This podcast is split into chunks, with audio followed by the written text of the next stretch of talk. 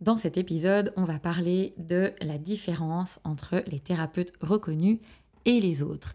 Et je vais vous lister un certain nombre de choses qui, selon moi, sont vraiment essentielles euh, pour pouvoir faire cette différence.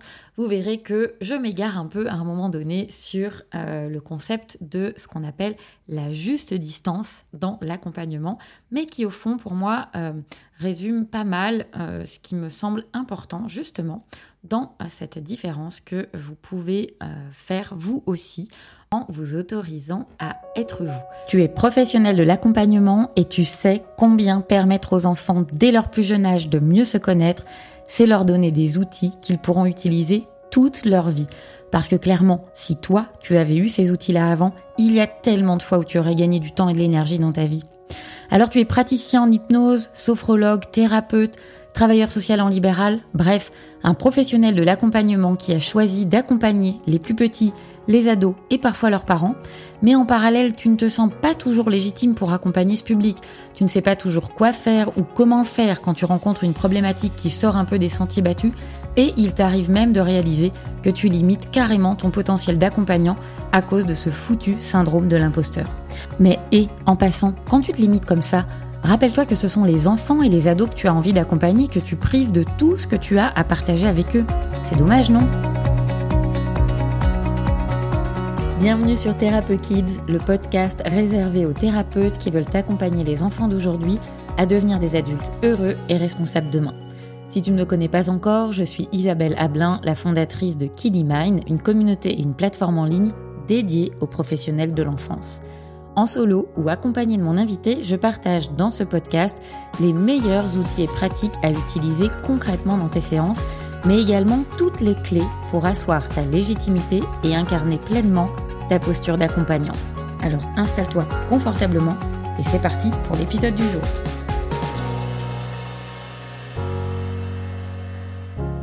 Bienvenue dans cet épisode que j'ai appelé La différence entre les thérapeutes reconnus et les autres. Alors ce titre un petit peu euh, putaclic, comme on dit dans le, dans le secteur, euh, mais si tu es là et si tu as choisi de l'écouter, bah, c'est peut-être que euh, tu te dis hum, est-ce que je ne ferais pas partie de ces autres en tout cas ceux qui ne sont pas suffisamment euh, reconnus.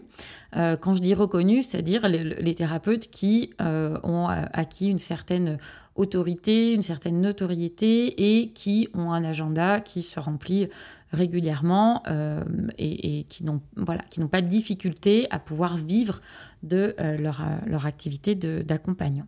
Alors qu'est-ce qui fait concrètement la différence entre ces thérapeutes dont on va dire qu'ils sont reconnus et les autres?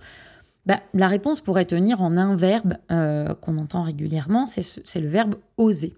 Euh, donc oui, ça paraît facile hein, euh, à dire comme ça, mais finalement, je crois que tout part de là. Et peut-être que le premier truc qu'il est important d'oser lâcher, ça va être d'oser lâcher le besoin de perfection, parce que c'est quelque chose qui, euh, qui sous-tend beaucoup de nos actions ou de nos inactions plutôt, euh, de se dire oh là là, mais euh, j'ai encore pas toutes les connaissances que je devrais avoir pour pouvoir accompagner tel public. Bah, les enfants, tiens, ça c'est, enfin, c'est un, argument qui, qui arrive très très souvent sur le tapis, sauf que concrètement, pouvoir délimiter l'ensemble des connaissances qu'il faudrait pour accompagner les enfants, bah, ça me paraît bien compliqué. Parce qu'il y aura toujours quelque chose à apprendre. Euh, donc si on attend d'avoir suffisamment de connaissances, ce suffisamment-là, s'il n'est pas bordé, délimité de manière euh, suffisamment euh, claire et, mesurable, bah, il y a fort à parier qu'on on, ne se sente jamais assez, on a toujours l'impression qu'on n'a pas assez de connaissances pour pouvoir se sentir suffisamment parfait, entre guillemets, pour pouvoir accompagner ce public-là. Ce qui paraît important, c'est de se dire, OK, voilà ce que je sais faire, voilà ce que je ne sais pas faire, de pouvoir le, border de manière suffisamment claire pour pouvoir commencer à accompagner sur ce qu'on pense déjà savoir faire. Parce que de toute façon, ce qu'on pense déjà savoir faire, euh, ça sera jamais parfait. Donc, euh, ben oui, il va falloir oser y aller malgré le fait que oui, on risque de se planter. Et en fait, c'est pas on risque, c'est on va se planter forcément parce qu'à un moment donné, on va se retrouver en difficulté avec des parents qui vont avoir une posture qui, qui va venir résonner très fort avec une de nos blessures et qui va faire qu'on va se sentir en difficulté parce que on va recevoir un enfant ou un adolescent qui va venir rentrer euh, pleine balle dans nos failles et, euh, et on va pas savoir comment réagir sur le moment et puis après coup on va se refaire le film encore et encore de la séance et on va se dire putain mais c'est pas possible pourquoi j'ai pas fait ça? Ou au contraire pourquoi je lui ai dit ça? Pourquoi je voilà mais ok c'est facile de se refaire le film après coup et puis de se de se fouetter en se disant mon Dieu, je suis vraiment nulle. Euh, mais concrètement, ça sert à rien. Euh, le, truc est fait, ok. Euh, bah, prends acte de ce que tu as fait ou pas fait, de ce que tu aurais pu, dû faire, et puis euh, que, ça te fasse un apprentissage pour la suite. Et si c'est trop lourd à porter, parce que je sais qu'on peut se dire, euh, oui, ok, c'est facile de dire, il n'y a pas d'échecs que des apprentissages, mais dans la réalité, il y a des échecs qui peuvent être plus lourds que d'autres, et pour ceux qu'on accompagne, et pour soi-même, parce que ça peut venir réactiver des choses compliquées. Oui, ok. mais factuellement, une fois que c'est fait, c'est fait, et, et donc c'est qu'est-ce que je vais faire de ça? Est-ce que je vais uniquement continuer à ruminer quelque chose que euh, je n'ai pas fait comme j'avais envie de le faire? Ou est-ce que au contraire, je me dis, bon, euh, bah là, je sens que c'est vraiment compliqué pour moi, je vais me faire accompagner pour traverser ce truc-là et pour pouvoir en faire quelque chose? Qui soit utile pour, pour la suite finalement. Donc lâcher ce besoin de perfection parce que en plus si on attend de proposer un accompagnement parfait où on saura répondre à tout, où on saura tout sur tout, euh, bah, ça risque pas d'arriver euh, parce que je crois que ça n'existe pas. Je l'ai déjà dit et vous m'entendrez le dire encore parce que je crois qu'on n'entend jamais suffisamment ce truc-là. Euh, regardez tout, tout ce qui existe là aujourd'hui dans le monde et regardez les premières versions de, tous ces trucs. Euh, regardez la première version euh, euh, d'Instagram, par exemple, c'était un truc très très moche. si, le, Instagram du début était encore celui-là aujourd'hui, personne ne serait dessus. Mais quand ils se sont lancés, oui, ça ressemblait à rien, et pour autant, ils y sont allés quand même, et ils ont commencé à accrocher des gens, et ils ont pu améliorer en cours de route. Et c'est vraiment l'idée pour tout ce qu'on fait, finalement. Euh, quel est le truc en plus que vous pouvez faire pour vous différencier? Euh, ça, c'est quelque chose qui est important parce que très souvent, euh, quand je lis les, bah, notamment les sites internet de, collègues, il n'y a rien qui différencie très souvent. Alors oui, il y a l'aspect esthétique du site, mais au-delà de, ça, alors déjà, il y a beaucoup de sites qui se ressemblent beaucoup, beaucoup, beaucoup, et, donc du coup, il n'y a pas de différenciation visuelle tout de suite euh, quand, on, quand on va sur le site de la personne. Et puis quand on commence à lire un petit peu, on retombe vite dans des choses qui sont très communes, très banales, et au fond, on ne voit pas le praticien. On n'arrive pas à percevoir euh, qui est cette personne, quelle est son énergie. Parfois, il n'y a même pas de photo, et donc je trouve que c'est compliqué. Alors après, encore une fois, c'est moi et ma manière de percevoir euh, les choses, mais euh, c'est pas que moi. C'est aussi des choses qui, sont euh, vérifiées et, qui font la différence. Euh, aller voir les gens qui, cartonnent et, et explorer ce qui est différent entre ce que vous faites et ce qu'ils font. C'est une, belle manière de pouvoir modéliser et se rendre compte de, ce qu'on fait ou de ce qu'on ne fait pas et, et qui peut être est la, la, source de cette non-différenciation euh, finalement. Un exercice que vous pouvez faire, c'est demander à votre entourage, mais pas que l'entourage proche, euh, vraiment les, un entourage multiple, euh, que ce soit les gens qui vous connaissent très bien, des gens de votre famille, mais aussi des gens qui travaillent ou qui ont travaillé avec vous à un autre moment de votre vie, des clients peut-être même, et vous pouvez leur demander, tiens, en trois mots, comment est-ce que tu me définirais? Et c'est drôlement intéressant parce que euh, très souvent on ne se voit pas comme les autres nous voient. C'est intéressant aussi de voir euh, les mots qui peuvent ressortir en fonction des, lieux, des contextes dans lesquels on, peut intervenir parce qu'on ne sera pas forcément euh, vu de la même manière par les différents types d'entourage parce qu'on peut aussi se comporter de manière un peu différente avec un masque qui va être plus ou moins fort, plus ou moins différent en fonction des contextes dans lesquels on est. Euh, mais quand même, il y a toujours des choses assez communes, enfin qui reviennent de manière assez, euh, assez commune, euh, et qui vont vous permettre aussi de prendre du recul sur la manière dont vous êtes vu, qui peut être assez différente de la manière dont vous vous voyez vous-même.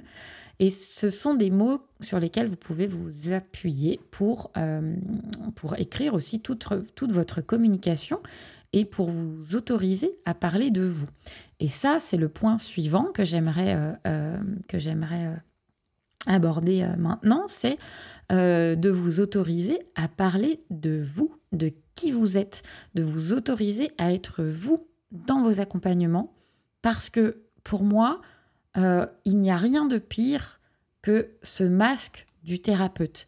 Bien sûr qu'il a une posture à tenir, bien sûr que on ne peut pas en tant que praticien accompagner les gens, encore que, mais j'allais dire, on ne peut pas accompagner les gens euh, comme euh, on discuterait euh, autour d'un café sur une terrasse, parce qu'il y a un cadre, une posture, il y a différentes choses. Mais pour autant, moi je crois que justement, parce qu'il y a déjà ce cadre d'accompagnement qui est là, ben, ce cadre doit nous protéger, entre guillemets, et nous permettre de pouvoir être nous-mêmes.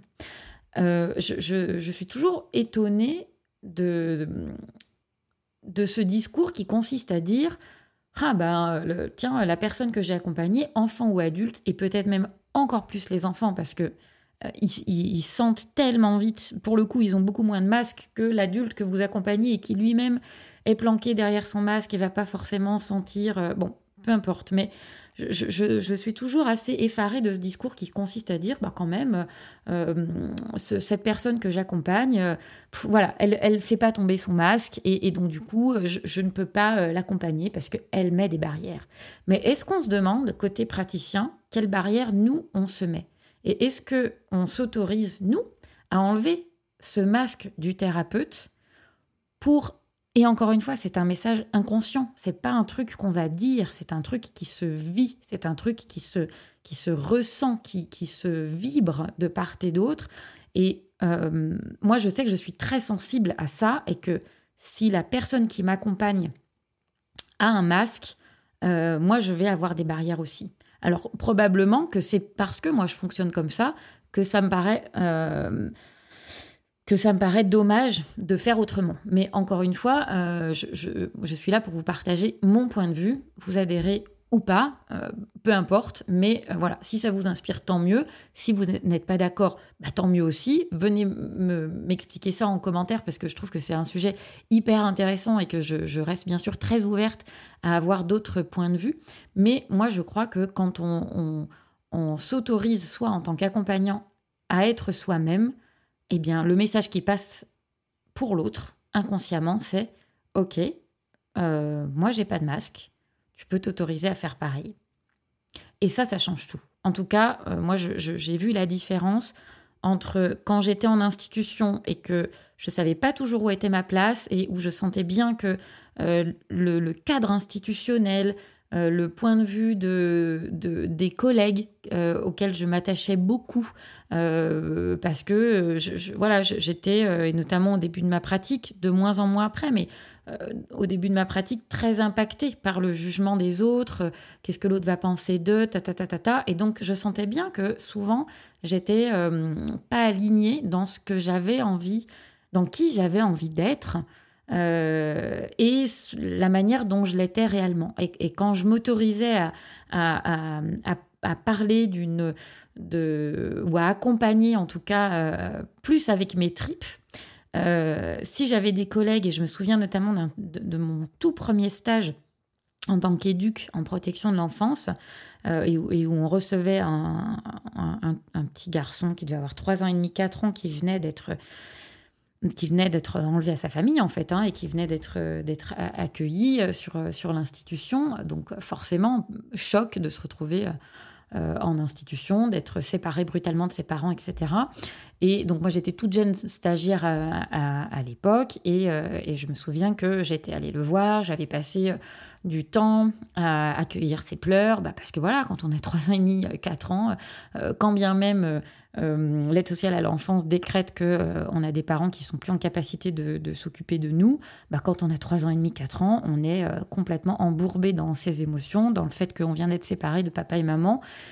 Et c'est important, en tout cas il me semble, euh, d'avoir un adulte auprès de qui euh, on va pouvoir euh, pleurer et, puis être consolé pour ça. donc je l'avais pris dans les bras, j'étais allée récupérer son doudou, j'avais passé du temps pour voilà auprès de lui et je me souviens de ma maître de stage qui, qui, alors qui n'était pas intervenue à ce moment-là, mais qui après coup euh, m'avait dit euh, non mais ça c'est pas possible tu peux pas tu peux pas passer ce temps là euh, tu peux pas être à ce point dans lui faire un câlin et passer tout ce temps avec lui parce que quand on est éducateur il y a une juste distance à, tenir et ce truc de juste distance vraiment m'a toujours tellement effaré en fait depuis le début ou déjà, enfin vraiment, c'était mes, premières expériences. Euh, mais vous devez sentir, hein, je, sens que j'ai plein d'émotions parce que c'est vraiment un truc qui, m'énerve et qui, et qui m'émeut aussi parce que je, trouve que c'est tellement important en fait euh, ce, concept de juste distance et qu'il est tellement mal expliqué, bon sang. Euh, avoir une juste distance dans l'accompagnement, c'est pas pour moi se tenir à distance mais c'est pouvoir au contraire savoir de quelle place je parle, être très au clair sur la place euh, depuis laquelle j'accompagne, qui est celle d'un professionnel. Mais quand on est très au clair sur cette place-là, on peut justement être dans quelque chose où on va accueillir l'autre, même physiquement, dans ce qu'il est en train de vivre. En tout cas, ça c'est mon point de vue. Euh, mais voilà, pour moi, on n'est pas là euh, pour jouer un rôle.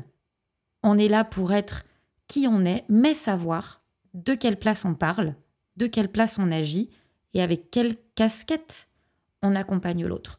Euh, et donc, je crois que si j'avais l'opportunité de retourner voir la toute jeune Isabelle que j'étais, euh, qui devait avoir une vingtaine d'années à ce moment-là, voilà, je lui dirais à, quel point ce qu'elle a fait à ce moment-là était chouette pour cet enfant, mais combien c'est important que ce que ça lui a fait vivre humainement, ça puisse être reparlé en équipe, ça puisse être accompagné, euh, ben, pour justement ne pas tomber dans des mécanismes de transfert, de contre-transfert, que je ne vais pas expliquer ici, c'est pas l'objet, mais en tout cas pour euh, justement accompagner cette juste distance, mais pour moi, euh, qui se joue pas, euh, qui se joue pas là où, on me disait qu'elle se jouait à ce moment-là, et, ni dans tout ce que euh, tout ce discours que j'ai eu beaucoup, et je sais qu'il y a beaucoup de travailleurs sociaux là qui qui écoutaient, et je serais curieuse d'avoir votre votre avis là-dessus. voilà, je crois que ce truc de juste distance, il est souvent très mal, euh, très mal expliqué. Et d'où la nécessité, et ça j'en viens au point suivant, d'être entouré euh, et de ne pas être seul. Et encore plus, euh, parce que là je vous parlais d'un exemple institutionnel, donc avec une équipe avec laquelle on peut échanger, être d'accord, pas être d'accord, etc. Mais où du coup il y a quand même tout un, un, un accompagnement qui est mis en place par l'institution avec des temps de supervision, d'analyse de pratique, etc et ne serait-ce que les temps d'échange entre pairs et au sein de l'équipe qui permettent de prendre du recul, de ne pas se sentir seul. Euh, mais quand on est thérapeute ou accompagnant en libéral, on n'a pas ça. Et, donc, c'est hyper important de, d'avoir des collègues avec qui on va pouvoir échanger, de se faire superviser, coacher, en tout cas, d'avoir quelqu'un euh, avec qui on va pouvoir prendre du recul sur ce qui se passe, sur ce qui se joue. Euh, pour ne pas se perdre dans les méandres de la, de la relation. Euh, parce que si je reviens sur ce que je disais, s'autoriser à être soi, Oui, mais ça, ça nécessite, et c'est une précision que je voudrais apporter que je n'ai pas amenée tout à l'heure, euh, oui, mais ça nécessite d'être, il me semble, quand même très ancré, très solide dans sa pratique, dans qui on est, qui est-ce que je comment je m'autorise à, accompagner et justement à ne pas mettre ce masque euh, sans pour autant être impacté personnellement, parce que l'enjeu est bien là. c'est la, la, différence entre cette casquette professionnelle et cette casquette personnelle qui sont toutes les deux en séance. Elles sont adossées, en tout cas moi c'est l'image que j'en ai, elles sont adossées l'une à l'autre. Et donc c'est comment euh, on, va pouvoir euh, switcher entre ces deux casquettes ou s'adosser plutôt à l'une, plutôt à l'autre, euh, et toujours savoir de quelle place on parle, de quelle place on accompagne. Et puis, euh, peut-être pour terminer, le petit plus qui va faire la différence aussi entre euh, les thérapeutes qui sont reconnus et ceux qui le sont moins ou qui ont du mal à être différenciants dans, dans, leur communication, c'est la persévérance. Et, ça, je crois que c'est un truc commun à, tous les gens qui, qui, à un moment donné, arrivent à sortir du lot.